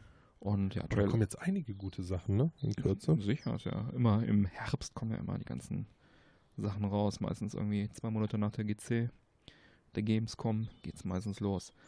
Ja, wie gesagt, 14. November 2018 geht's los. Trailer werden wir natürlich verlinken. Und ja, behalten wir im Auge. Schauen wir mal, wie sehr der Online-Aspekt dem Spiel gut oder weniger gut tut. Und zur Not zocke ich halt Cyberpunk, Cyberpunk. 2077. oder äh, vielleicht kommt da noch das eine oder andere Singleplayer-Rollenspiel dann auf den Markt. So viel dazu. Ja. Was auch schön ist und worauf ich mich auch ehrlich gesagt freue, allerdings auch noch ein bisschen freuen muss, ist äh, der fünfte Teil von Gears of War. Oh, nice. Ja, der wird Wann kommt nämlich äh, 2019 erst kommen, exklusiv für die Xbox und den PC. Ja, die veröffentlichen ja jetzt immer zusammen, ne? Genau so ist es. Mhm. Ähm, wirklich viel ist da darüber auch noch nicht bekannt. Man wird diesmal eine Frau spielen, Kate Diaz. Äh, man kann das Ganze im Splitscreen spielen, alleine oder im Online-Koop. Und es wird ein vollwertiges neues Gears of War. Und es wird ein vollwertiges, neuwertiges Gears of War. Genau so ist es. Ja. Ne? Aber wie gesagt, wirklich viel mehr ist da jetzt auch noch nicht bekannt drüber. Mhm. Ja, gut, ich meine, was wird es da noch groß an News geben? Ne? Knallst Zombies weg und durchsägst sie mit deinem Das Maschinengewehr-Kettensägen-Ding. sind auch Aliens, keine Zombies. Sag ich doch. Habe ich Zombies gesagt? Das Oder können wir Aliens? auf Alien-Zombies einigen. Auf jeden Fall werden sie zersägt, wenn Genau. sie zu nah dran kommen. Genau. Ja, da werden wir sicherlich noch was drüber hören, wenn es erst 2019 soweit ist. Da sprechen wir dann nochmal drüber. Ich denke auch. Ich habe Ja. überlegt, jetzt mich nochmal durch die ganzen alten Teile durchzuballern. Das kann man. Hast du die eigentlich auch? Sollen wir zusammen machen? Ich habe die für die 360 alle und dann auf der One habe ich noch nichts davon. Nee. Aber können wir. Besorge ich. Können wir gut im Koop machen, ja. Hätte ich nämlich Bock drauf, ehrlich Coole gesagt. Ich glaube, wir haben mal lustig. den Einser auch irgendwann mal zusammengespielt. Ja, ja. Schon ein bisschen her. Ich meine, allein spielen ist immer schön, aber zu Ja. zweit ist immer doch deutlich Schöner. lustiger, ne? genau. Da mag ich wieder online. Koop, online. Bin ja, ich dafür. bin ich auch ein großer Fan von. Ja, wo ich auch ein bisschen gefeiert habe, war auch nochmal eine Gears of War News, äh, nämlich Gears Tactics soll rauskommen. Und das wird beschrieben, Gears Tactics ist eine Weiterentwicklung rundenbasierter Taktikspiele und kombiniert Action mit charakterorientierter Story. In anderen Worten, äh, ein XCOM-Klon im Gears-Universum. Ja, ist ja genau mein Genre eigentlich. Äh, habe ich auch echt kurz mal kurz drauf gefeiert, bis ich dann gelesen habe, kommt nur exklusiv für den PC. Ähm, tja, wahrscheinlich trotzdem äh, ein gutes Ding. Äh, soll äh, von der Story her vor dem ersten Gears of War Teil spielen. Individuell anpassbare Teams, upgradefähige Waffen, epische Schlachten, ja, was man halt so sagt als Marketingmensch. Termin ist noch gar nicht bekannt. Das Videomaterial aus dem, aus dem Trailer ist mit Pre-Alpha gekennzeichnet, das heißt, es wird also auch noch eine Weile brauchen. Wird wahrscheinlich auch erst 2019 irgendwann kommen oder später. Grundsätzlich Gears Taktik, Daumen hoch. PC only, Daumen runter. Ja, Daumen hoch sage ich aber auch für Nier Automata von Square Enix kam das ja für die ähm, PS4 und jetzt kommt es auch für die Xbox One. Und oh. zwar in der Become as Gods Edition. Die Variante enthält dann auch noch äh, den DLC, einen Grimmore Weißpot, was immer das bedeutet, The Machine Lifeform Mask Accessory, was immer das bedeutet, sowie einige Podskins, was immer das bedeutet. Auf jeden Fall mit dem DLC dazu. Es ist toll, dass dabei ist. ist alles dabei. Ich du brauchst. keinen dabei. Genau. Auf der Xbox äh, One X wird das Ganze in 4K-Auflösung und HDR laufen und Platinum Games, die Entwickler von diesem Action-Rollenspiel, freuen sich, das Ganze jetzt auch auf die Xbox zu bringen und das hat ja mega gute Wertungen bekommen. Und die Become as Goods Edition ist jetzt am 26. Juni erschienen endlich auch auf der Xbox zockbar. Das Ganze, ich, äh, das hätte beinahe dafür gesorgt, dass ich mir eine PS4 hole, weil äh, ich habe den Vorgänger gespielt und hatte da jetzt auch Bock drauf. Habe es jetzt noch nicht gemacht offensichtlich, weil sonst würde ich wissen, was diese ganzen, ganze Pod-Geschichte bedeutet, die, die jetzt dabei ist. Aber das ist natürlich jetzt auch eine richtig gute Sache, dass das dann jetzt äh, für die Xbox auch erscheint, beziehungsweise erschienen ist. Und Platinum Games selber hat auch gesagt, sie hätten auch Bock auf eine Switch-Variante eine Switch-Umsetzung. Äh, Voraussetzung allerdings, dass jemand dafür bezahlt. In dem Fall müsste das der Publisher Square Enix sein. Wenn die zahlen, wären sie also, hätten sie also auch Bock, das umzusetzen. Da müssen wir jetzt mal abwarten. Es gab da jetzt mal ein paar Gerüchte oder schon öfter wurde es gemunkelt, dass es kommt oder wie wahrscheinlich das ist, dass es auch auf der Switch rauskommt. Ich fände es cool. Allerdings hat ähm, Platinum auch gesagt, wenn sie es umsetzen, würde es noch bis zu zwei Jahre dauern, bis es dann fertig ist, weil die nehmen sich ja immer recht viel Zeit für ihre Umsetzung, wollen das Ganze dann auch rund machen. Ja, drücken wir mal die Daumen, dass äh, im besten Fall komme ich jetzt zeitlich nicht dazu, das für die Xbox One zu kaufen und zu spielen. Und dann kommt irgendwann für die Switch die Version und dann zocke ich's. Ähm, ja, wie auch immer. Gute Nachrichten. Nier Automata jetzt auf der Xbox One erhältlich mit DLC und Pots. Und Trailer hauen wir auch in die Show Notes. Ja, viele, viele kleine Trailer haben wir auch noch.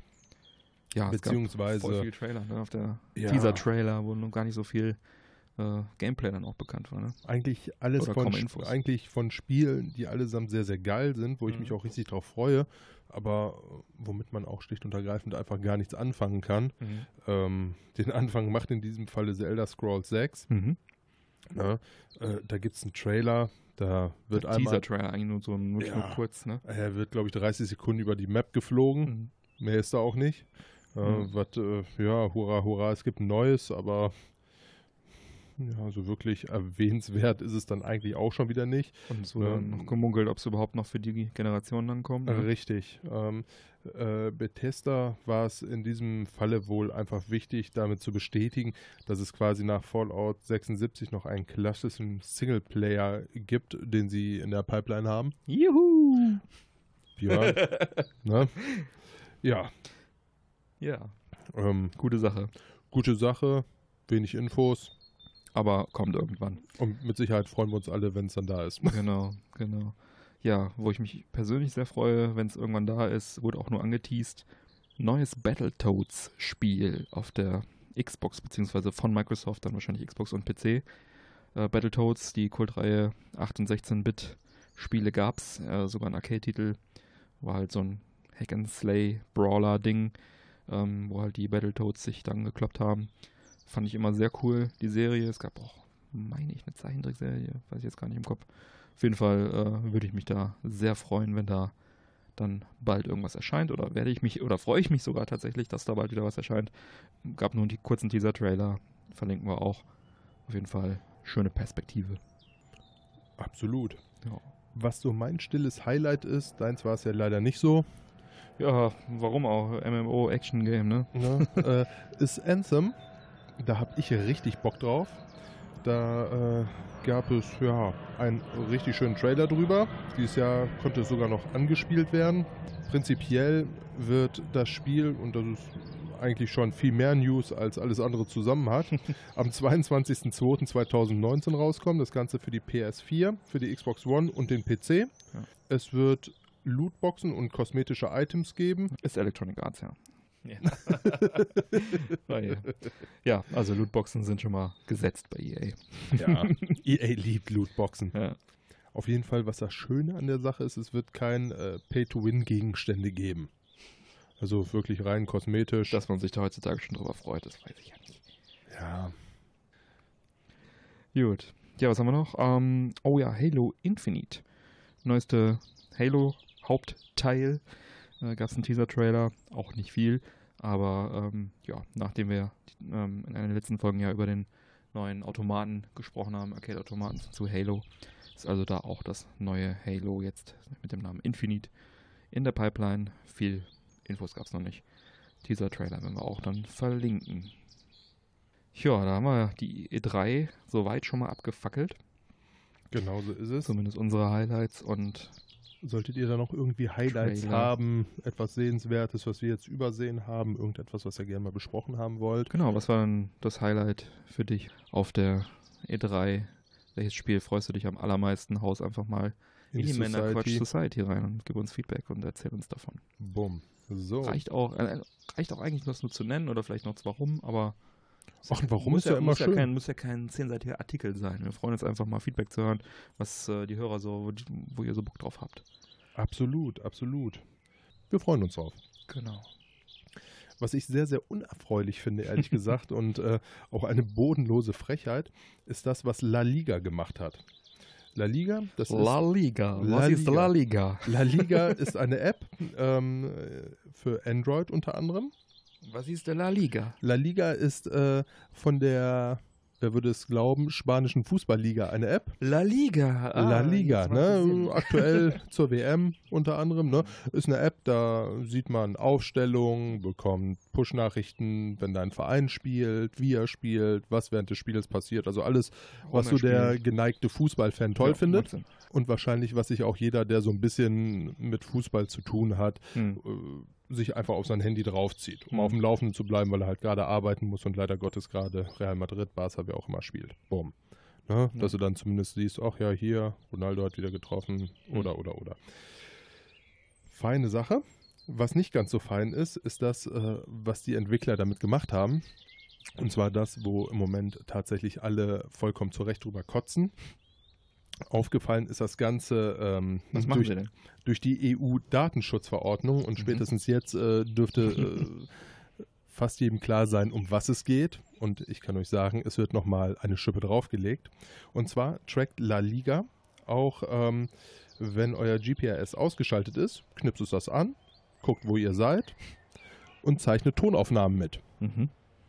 Jetzt sagt ihr euch, warum zur Hölle zeichnet diese App Tonaufnahmen mit? Mhm. Ja, sie möchten herausfinden, ob ihr in irgendeiner Fußballkneipe sitzt mit Freunden, ein Bierchen trinkt, Fußball guckt. Weil es ist ja jetzt nicht ganz abwegig, dass Leute sich in Kneipen setzen Mhm. und äh, ein Bierchen trinken und Fußball gucken, wenn sie so eine App auf dem Handy haben. Mhm. Ähm, allerdings ist das so ähnlich wie hier in Deutschland. Ähm, es gibt Fußballkneipen, hier in Deutschland ist es Sky und dafür muss man eine Lizenz als äh, Kneipenbetreiber zahlen. So, jetzt gibt es natürlich auch einige, die sich sagen, tja, am Arsch ich mir. spare ich mir, mache ich trotzdem. Mhm. So ein Sky Receiver, dann nehme ich den halt am Wochenende, wenn ich eh arbeiten muss, mit in die Kneipe, schmeiß da an, Oder kann ich Fußball gucken. Spanien so und die- und die Freunde gucken, ne? Ja. Ja, war jetzt quasi Ja, als. Beispiel gedacht, aber du hast vollkommen recht. Ne? So, und äh, diese illegalen äh, Kneipen wollen sie damit quasi hops nehmen. Und dementsprechend dachten sie sich, ja, dann knipsen wir halt einfach das GPS an, machen Tonaufzeichnungen und wenn sie am Jubeln sind und Fußball haben und mehrere Leute mit dieser App im gleichen Umkreis sind, dann äh, liegt es ja nahe, dass dort äh, Fußball geguckt wird. Also schicken wir das Ordnungsamt dahin und zeigen die Leute an. gehen also quasi höchst illegal mit den Daten um, um etwas Illegales aufzudecken. Schön. Ähm, Ja, wenn sie es in die Geschäftsbedingungen reinschreiben und das ist ja zum Betrieb ihrer App nötig, also es ist ja sogar äh, hier ne, Datenschutzverordnungskonform. Mhm. Dadurch ist es dann nämlich dann auch mal aufgefallen. Also ich finde, das ist mit Abstand äh, eine der bodenlosesten Frechheiten, die man überhaupt machen kann. Ja. Sie haben das natürlich relativiert, haben dann gesagt, ja, das sind ja nur kurze Schnipsel, da werden jetzt ja keine ganzen Ja. Gespräche aufgezeichnet. Es zeigt einfach meiner Meinung nach sehr, sehr schön, zu was die Technik heutzutage einfach möglich ist. Ne? Mhm. Also was äh, früher man sich anhören durfte, oh, dann kommen Hacker und hacken sich in dein Handy rein und dann können sie alles mithören und und und. Mhm. Oder Heute gibt es eine App dafür. auch große Konzerne, die natürlich auch nicht ganz zu Unrecht sagen, wir gehen jetzt in den Konferenzraum, lasst eure Handys mal vorm Konferenzraum liegen, damit wir nicht abgehört werden. Also es ist tatsächlich mittlerweile, glaube ich, gang und gäbe, dass man sowas ganz, ganz locker einfach mal machen kann. Echt eine Frechheit. Es ist eine absolute Frechheit. Ich hoffe auch ehrlich gesagt, dass solchen Dingen jetzt einfach mal wirklich der Riegel vorgeschoben wird, weil das ist ja wirklich äh, Missbrauch im schlimmsten Falle. Ja, sie müssen es jetzt immerhin in die Datenschutzverordnung reinschreiben, in die, in die Geschäftsbedingungen und dann kann man es, wenn man es gut liest. Mensch liest sich diese beschissenen Datenschutzbeschreibungen durch. Ja, Ja, das war sollte ja, man vielleicht. Das war ja ähnlich bei der, bei der Anhörung von Zuckerberg damals, als dann einer, der ihn verhört hat, sagte, ja, ich habe Jura studiert, ich habe hier die dreifache Bibel deiner Datenschutzverordnung vor mir liegen. So viel habe ich in meinem Leben noch nicht gelesen und ich verstehe nicht mal den ersten Satz, der da drin steht. Und er dann so sagte so, ja, Ja, haben wir das tut gut, ver- keiner, ich auch haben wir nicht. gut verklausuliert. Ja. Dafür bezahle ich die Leute. Und Dafür bezahle ich die Leute. Ich kann mir halt gute Anwälte leisten, die schlaue Dinge auf viele Blätter schreiben. Ne, Ja. Also de Naja. facto Okay, also La Liga nicht runterladen. oder löschen. Oder löschen. Oder, Oder die spanische Liga boykottieren aus Wut davor. ja. Ist auf jeden Fall ein starkes Stück. Ja, Frech hoch 10. dann äh, kommen wir nochmal zu den Picks diese Woche. Bevor ich den Mike jetzt frage, ob er was pickt, wahrscheinlich eh nicht, fange ich einfach mal kurz an. Habe ich jemals Pick. was gepickt? ich kann mal gucken. Ich pick diesen Tag mal La Liga. In letzter Zeit äh, pickst du erschreckend häufig was. Mal schauen. Ähm, ich fange mal an so mit, mit, meinem, mit meinem Pick. Und zwar ist äh, mir bei Netflix äh, eine Serie untergekommen, beziehungsweise ist gar keine Serie, ist Quatsch. Bei Netflix ist eine so eine Doku, nennt sich Chaos on the Bridge. Hat der gute William Shatner gemacht. Der hat ja auch damals dieses äh, Captains, diese Captains-Doku gemacht, wo er alle Captains von Star Trek mal interviewt hat. In dem Fall ist es so, dass er, ähm, es geht um die Next Generation Star Trek Serie mit Picard und so weiter, die ja noch äh, von äh, Gene Roddenberry, dem, dem äh, ursprünglichen Schöpfer von äh, Star Trek, anfangs mitproduziert wurde. Der also berichtet also davon oder deckt sozusagen auf, spricht da mit ehemaligen Writern und so weiter, dass äh, die also äh, kurz davor stand, nicht über die erste Staffel hinwegzukommen, es da halt riesen Streitigkeiten, politische Auseinandersetzungen, dies, das. Also sehr viel ähm, Chaos gab hinter den Kulissen. Und das ist halt ähm, wirklich sehr interessant, weil sehr viele Stars halt auch zu, zu Wort kommen, halt auch die Schauspieler und so weiter. Und auch so Sachen, dass sie halt kein Budget hatten damals und immer die Buffets von den anderen Serien geplündert haben, so ungefähr, nachdem sie es gedreht haben äh, und so weiter. Und so. Also äh, sehr sehenswert, wenn man äh, Star Trek nicht uninteressant findet und oder generell solche Hintergrund-Dokus mag. Sehr schön gemacht äh, mit äh, William Shatner, äh, der das moderiert und der das Ganze so ein bisschen, der durch die Sendung führt. Kann ich also sehr empfehlen. Das ist äh, die eine Serie. Äh, die Serie sag ich schon wieder, die eine Doku. Die andere ist tatsächlich eine Serie. Und zwar hatte ich das schon mal äh, die Season 1 gepickt von The Toys That Made Us. Gibt es also jetzt auch Season 2 auf Netflix. Ja, da geht es halt, wie auch schon in der ersten Season, um Spielzeuge unserer Jugend, unserer Kindheit, die dort also beleuchtet werden. Ähm, in der Season 1 gab es Masters of the Universe, He-Man, ich glaube Barbie war auch dabei und und und Action Man und sowas. Ähm, ne, wie heißt er? G.I. Joe heißt er ja in, äh, woraus Action Man dann später hervorging sozusagen. Und in Season 2 äh, haben wir dann so Sachen wie Lego und auch Transformers zum Beispiel, war jetzt die erste Folge. Fand ich mega interessant. Ich wusste zum Beispiel auch nicht, ich weiß nicht, ob du das äh, schon vorher wusstest, Mike, dass die Transformers eigentlich in Japan erfunden wurden und erst später von Hasbro zu den Transformers gemacht wurden. Und zwar hat die Firma Takara in Japan damals ähm, ursprünglich mal den äh, G.I. Joe lizenziert aus USA. Mhm. Halt diese große Actionfigur, ne, so Ken mit äh, Handgranaten. Und haben den also äh, lizenziert und wollten ihn in Japan rausbringen. Haben dann für den japanischen Markt so ein paar klitzekleine äh, Anpassungen vorgenommen. Haben äh, also nachher im Endeffekt einen äh, transparenten Roboter mit Sound und irgendwelchen Lichteffekten draus gemacht. Hätten sie eigentlich komplett Um selber auch selber erfinden können. Ähm, und aus diesem Roboter äh, entstand später eine weitere Roboter-Serie und noch eine weitere Roboter-Serie, eine mit Autos und eine mit äh, so Gegenständen wie zum Beispiel einem Kassettenrekorder. Und das waren dann Roboter, die sich auch verwandeln konnten. Und irgendwann gegen Hasbro mal auf Einkaufstour in Japan und äh, hat sich überlegt, wo, wo können wir was draus machen und hat dann also diese Roboter-Serie, die dann noch anders hieß, importiert Mhm. ist zu Marvel gerannt, hat gesagt, hey, schreibt uns mal eine Hintergrundgeschichte, das hier sind Roboter, was, was können die? Und daraus wurden dann die Transformers entwickelt sozusagen. Abgefahren. Fand ich mega spannend auch und äh, lohnt sich auch das anzuschauen, weil ich jetzt bestimmt total viele Details auch vergessen habe. Ich wollte jetzt sozusagen nur mal anteasern. Ja, so kam das halt, dass sozusagen aus einem Lizenzdeal für G.I. Joe letztendlich äh, dann ein Zurück-Lizenzdeal äh, für Transformers wurde. Und ja, so ist das entstanden und äh, ja, Transformers ist ja auch eine Erfolgsgeschichte. Kann ich wirklich nur jedem empfehlen. Mega spannend, mega cool. Es kommen die Schöpfer alle sozusagen zu Wort. Die Spielzeuge unserer Jugend. Mega cool. Mike, hast du denn einen Pick heute? Ja, also ich habe mich einfach mal so ein bisschen mit der Xbox aus gegebenen Anlass Mhm. auseinandergesetzt, habe Ja. mal so ein bisschen Parallelen gezogen. Mhm. Wie ist es zwischen PlayStation und Xbox? Was ist besser? Was finde ich schlechter? Und, und, und. Das Ganze fing im Endeffekt an. Also ich habe die Xbox mir quasi nicht neu geholt, sondern ich habe sie von meinem kleinen Bruder gekriegt. Mhm. Ja, der brauchte sie nicht mehr, hatte da irgendwie keine wirkliche Verwendung mehr. Ich dafür irgendwie viel Bock drauf und so sind wir uns dann relativ schnell einig geworden. Win-win. Win-win. ne? Und äh, tja, ich schließe das Ding an und das WLAN funktioniert nicht. Hm. Jetzt äh, bin ich, ja, sei mal dahingestellt, ob es so clever ist, aber irgendwie hatte ich jetzt auch keinen Bock, riesig Kabel durch die Gegend zu verlegen. Deshalb habe ich meistens im Wohnzimmer die Konsolen äh, eh nur über WLAN laufen. Lief nicht. Ich denke mir, kleiner Bruder, du willst mich doch wohl nicht verarschen, du verkaufst mir hier kaputtes Zeug. Ja. Er sagt, nein, aber ich habe es auch ewig nur mit Kabel betrieben, sagt er. Mhm. Ja, so. Im Internet schlau gelesen. Es scheint wohl ein gängiger Bug zu sein, dass äh, die WLAN-Karten einfach äh, einen weg haben. Mhm. Es gibt da etliche Möglichkeiten, das Ding zu resetten. Die anderen haben die aufgebaut, weil die Mhm. wohl nicht so ganz toll verschraubt sind, die WLAN-Adapter da drin und und und. Lange Rede, kurzer. Sinn. Da hatte ich keinen Bock drauf, also habe ich ein Kabel geholt und da reingesteckt. Ne? Ist prinzipiell ja eh besser. Ja. Ähm, man hat schnelleren Download, äh, besseren Ping und und und. Also gab es da eigentlich wenig Gründe für. Mhm. Äh, Kabel verlegt. Das ist natürlich immer ätzend, aber gut, jetzt ist es dran Mhm. und funktioniert. Okay. Ja, so, Äh, das war das eine. Ähm, dann Hab habe auch ich äh, was für ja? WLAN getan bei mir in der Wohnung. Äh, Das das war WLAN nötig, mein Freund. Ja, ähm, wir sind ja immer noch auf dem äh, ätzenden äh, Vodafone-Internets hier, ist aber schon gekündigt.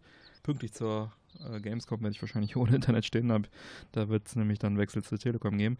Jedenfalls dachte ich mir aber, ähm, der Router steht in so einer toten Ecke, besorgst mal einen Repeater und hab mir da die AVM Fritz Repeater Box 1160 gegönnt, kostet irgendwie so knapp 50 Euro. Die war auch einfach zu installieren. Das ist im Prinzip nur so ein Teil, was du in die Steckdose packst, drückst auf den Knopf, muss dann natürlich noch am äh, Vodafone-Router dann noch irgendwie entsprechend dann connecten. Das war ein Mhm. bisschen aufwendiger, aber das Ding selber im Prinzip reinstecken, Knopf drücken, zack, repeated und jetzt habe ich hier in allen Räumen fünf Balken, wo allerdings natürlich trotzdem nur die, die langsame Rotze durchkommt, die äh, Vodafone uns so bereitstellt. Immerhin. Aber äh, zum Thema WLAN, vielleicht hätte dir das auch geholfen. Ah, nee, Ja, nicht Karte. wirklich. Karte war einfach nicht. Äh, Ne, äh, richtig. Okay. Aber jetzt halt läuft es bei dir. Okay. Jetzt läuft's ja, ja. Okay, das nur kurz Ich kann auch, äh, ich kann auch zum gut Thema WLAN. Ne? Ja. Ähm, dann habe ich mal so ein kleines Fazit gezogen. Was halte ich von den Joypads? Weil damit kommst du ja wirklich so zum Großteil einfach in Berührung. Mhm. Und äh, ich bin so ein bisschen hin und her gerissen, ehrlich gesagt. Mhm. Also diese äh, Steuerknüppel, die da drauf sind. Mini-Joysticks genannt oder Mini-Sticks. Oder Ministicks, ja. Ähm, Finde ich ehrlich gesagt von der Playsee geiler. Mhm. Gefallen mir so vom Handling besser. Ich habe bei meinem Elite-Controller einen anderen drauf gemacht. Also da kannst du Mhm. ja wechseln zwischen diesen Mhm. äh, konkav und konvexen und auch längere und kürzere. Da habe ich mir dann den besten für mich rausgesucht. Ja, also äh, ist natürlich, wie du jetzt gerade auch schon sagst, beim Elite-Controller ist es ein, eine reine Geschmackssache. Was Ja. magst du, was magst du nicht? Ich persönlich fand es bei der Playsee schöner. Mhm. Also bei Ja. dem Standard-Pad. Ja. Richtig. Also auf der Playsee treffe ich auch deutlich besser, als ich es auf der Xbox tue. Mhm. Ja. Dann, was mir aufgefallen ist, ähm, ist, dass die äh, nicht die Trigger-Tasten, sondern die linke und die rechte äh, Taste, Schultertaste. Schultertasten, ähm, total beschissen angeordnet sind. Die kleinen, die oben. Die kleinen, sitzen. die oben Mhm. sind, nicht diese Trigger, Ja. an denen man zieht. Ja. Ne, ähm, ich weiß nicht, wie man die da hinbauen konnte. Wenn ich das Joypad in der Hand habe und da drauf drücken möchte, dann treffe ich die irgendwie fast schon mit dem Handballen. Okay. Ne, also damit müsste ich drauf drücken, nicht mit den Fingern. Weiß nicht, so riesige Hände habe ich jetzt ehrlich gesagt auch nicht. Mhm. Finde ich ehrlich gesagt ein bisschen unglücklich angeordnet. Mhm. Oder vielleicht einfach, weil ich es von der Playsee besser gewohnt bin. Äh, Ist mir nicht aufgefallen, aber, aber einen großen Vorteil haben die, die Trigger, die du gerade genannt hast bei der äh, Xbox. Die haben nämlich da so kleine Force-Feedback-Motoren drin. Richtig, und die sich- sind richtig geil. nennt sich Impulse-Trigger, so nennt Microsoft das. Weil da kannst du halt tatsächlich, also wie so Mini-Force-Feedback, ich hatte das mal bei, ich glaube, Forza war es, dass du dann halt wirklich, äh, wenn du Gas gibst oder äh, halt irgendwie gerade die Reifen durchdrehen, dann hast du richtig so einen Gegen, äh, Gegendruck dann drin beim Gas geben. Das ist eigentlich ganz cool. Ja. Nutzen sehr wenige Spiele vernünftig, aber das äh, finde ich echt cool. Muss ich auch sagen, das hat mir auch sehr, sehr gut gefallen. ja. Und äh, ich finde trotz alledem das Joypad von der Xbox, trotz dieser beiden Mhm. Makel, schöner gelöst. Mhm. Gefällt mir einfach besser. Okay. Mal abgesehen davon, dass du jetzt auf die Tasten schlechter Mhm. draufkommst und also, dass die wichtigen Elemente quasi schlechter sind, Mhm. für mich zumindest, finde ich, ist das Pad selber cooler. Mhm. Gefällt mir irgendwie besser. Ja, und ansonsten sind die beiden sicher sehr ähnlich. Ich finde allerdings jetzt ähm, das Menü, also alles, was man äh, rund äh, Hm. um das Menü in Spiele reingehen, äh, mit Freunden connecten und und und, äh, finde ich ehrlich gesagt von der Xbox auch Hm. äh, deutlich angenehmer. Ja, Du hast ja, mal das erzählt, dass sie das relativ oft wechseln wollen. Ja, leider. Das, das wird leider bei jedem größeren Update irgendwie komplett umsortiert oder umbenannt. Da muss man wieder suchen. Ähm, da hatte ich mich bei der Xbox 360, da fand ich es nämlich mal irgendwann zu einem Zeitpunkt richtig geil. Dann wurde es dann so oft weggepatcht, dass du irgendwann nichts mehr gefunden hast.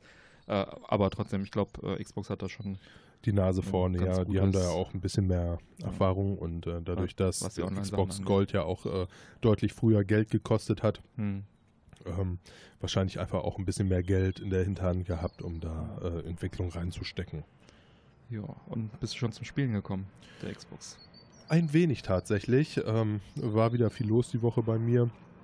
Ich habe Modern Warfare. natürlich, wenn du jetzt schon mal eine Xbox hast, dann kannst du natürlich auch direkt mit einem abwärtskompatiblen Titel anfangen. Ja, das habe ich mir draufgezogen. Hab da mal ein bisschen geballert. Dadurch natürlich auch rausgefunden, äh, dass Den das Treffen, ja, dass das Treffen nicht mehr ganz so einfach auf der Xbox für mich ist. Also, ja, hm. Ähm, ja, von den Updates her, ja, ich finde es halt einfach ätzend, dass die CDs drin sein Mhm. müssen. Ne? Aber das hat man eben schon. Ja. Gut. Ja, dann habe ich noch ähm, zu erzählen, da, wir haben über Bloodstained gesprochen. Das Bloodstained Curse of the Moon ähm, gab es ja für die Vorbesteller, für die Baker von dem äh, Ritual of the Night, gab es einen kostenlosen Code von Curse of the Moon, diesen 8-Bit Castlevania-Titel. Ähm, den habe ich mittlerweile bekommen. Den, Hm, okay. äh, allerdings habe ich auch nachgefragt, weil ich habe es tatsächlich ein bisschen vercheckt, wo ich den herkriege. Ich hatte jetzt sowas erwartet, wie ich kriege eine E-Mail mit hier ist dein Code. Aber nein, äh, ich habe die dann also angeschrieben, so hey Leute, wie komme ich an den Code? Und sie haben gesagt, da drückst du auf diesen Link in deinem, wer- wie heißt das da, Baker Center oder wie das da heißt.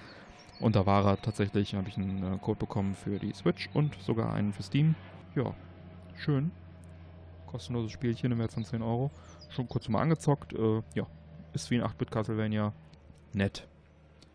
Aber die Monster respawnen auch die ganze Zeit, also auch entsprechend vom Gameplay so ein bisschen wie früher. Nicht so leicht. Tja, und dann ähm, haben wir noch, äh, ja, da hat mir ein Hörer äh, einen Kontakt vermittelt zu dem Entwickler von dem 1917 The Alien Invasion für die Switch. Das kommt von Andrade Games und äh, hat mich da also mit dem Entwickler auch in Kontakt gebracht und hat mir da mal so einen äh, Promocode besorgt und cool. ähm, ja, fand ich auch mega cool. Vielen Dank nochmal hier an dieser Stelle. Und auch Grüße an den Hörer und an den Entwickler. Und das habe ich mir jetzt also schon mal runtergeladen. Das ist jetzt für die Switch erschienen. Das ist ein kleiner Indie-Titel, so ein Shoot'em Up. Und habe jetzt auch schon mal ganz kurz reingezockt. Werde ich allerdings in der nächsten Folge dann nochmal ein bisschen ausführlicher äh, darüber berichten. Nur so viel vorab. Macht auf jeden Fall Spaß, ist lustig. Könnt ihr ja schon mal anschauen, wenn ihr euch grundsätzlich für solche Titel interessiert und vielleicht deutsche Entwickler unterstützen möchtet. Heißt 1917 The Alien Invasion. Und werde ich dann in der nächsten Folge nochmal ein bisschen ausführlicher drüber erzählen. Kam jetzt relativ kurzfristig, kurz vor der Aufzeichnung. Da habe ich dann nochmal kurz reingezockt. Ja, so viel dazu. Mike, wie schmecken uns denn Zigarre und Mate? Wollen wir mit der Zigarre anfangen? Fangen wir mit der Zigarre an. Dann ist schon weg. Meine ist schon Ist, weg. äh, ist ein weggezogen. Zeichen dafür, wie lecker sie ist und wie lange wir hier schon nicht mehr auf dem Balkon gesessen haben Und geraucht haben. und geraucht haben vor allem. Meine ist tatsächlich noch ein bisschen dran. Also mild bis zum Ende, Mhm. Lecker. Ja, aber ist, ein, ist tatsächlich in unserem oder in meinem Humidor. Ja, ist so ein Äh, Alltime-Favorite ja. irgendwie. Also die Ist kann man immer immer da. gut für verhältnismäßig kleines Geld rauchen. Casa de Campo. Wie teuer ist die? Hast du das gerade Äh, ich habe es vorliegen? zufällig gerade offen. Ähm, die ist in dem Ferro-Format, was wir da haben, 4,50 Euro.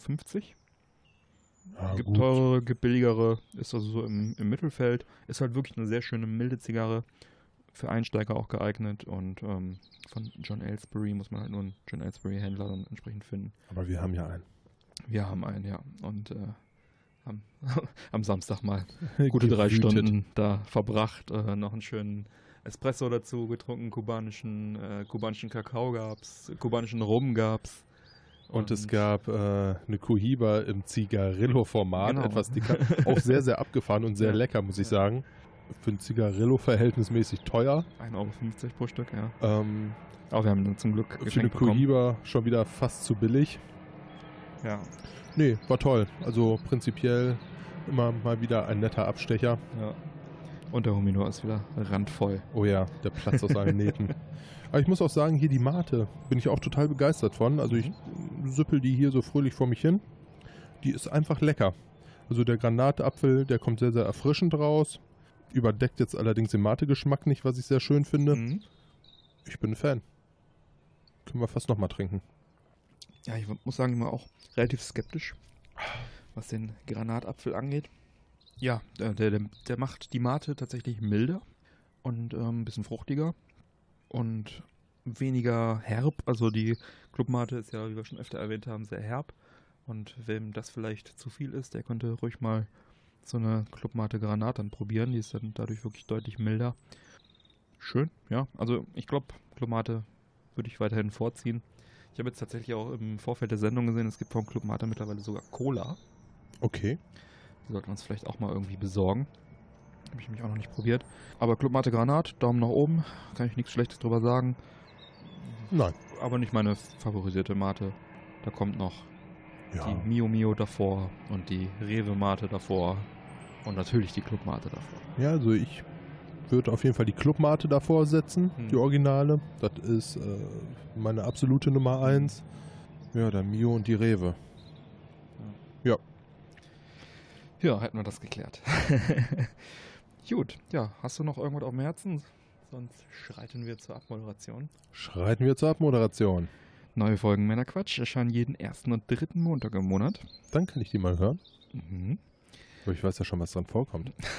Lohnt sich immer. Lohnt sich immer. Damit du keine Folge mehr verpasst, abonniere uns doch gerne. Die Infos zum Abonnieren sowie alle Links zur Sendung findest du auf unserer Webseite www.männerquatsch.de. Das hab sogar ich AE geschafft. geschrieben. genau. Ich habe uns abonniert, wirklich. Ja, Ich bin einer davon. Das sind mir die Liebsten. Und wenn du uns gerne unterstützen möchtest, findest du auf unserer Webseite im Bereich Support Us alle Infos, wie du dies am effektivsten tun kannst. Wir laden dich ein, dort zu schauen, was du für uns tun möchtest. Dazu kann gehören, Folgen in den Social Media Kanälen zu teilen oder auf unsere Amazon Affiliate Links zu klicken. Da ist bestimmt auch etwas für dich dabei. Schau mal auf die Support Us Seite. Wir haben es jetzt in der Sendung nicht getan, deswegen an dieser Stelle nochmal den Dank an unsere Unterstützer, an all unsere Patreon-Unterstützer. Vielen, vielen Dank für eure Unterstützung. Ja, bleibt mir zu sagen, bitte empfehle uns weiter. Vielen Dank für die Aufmerksamkeit. Auf Wiederhören und bis bald. Peace. Ciao.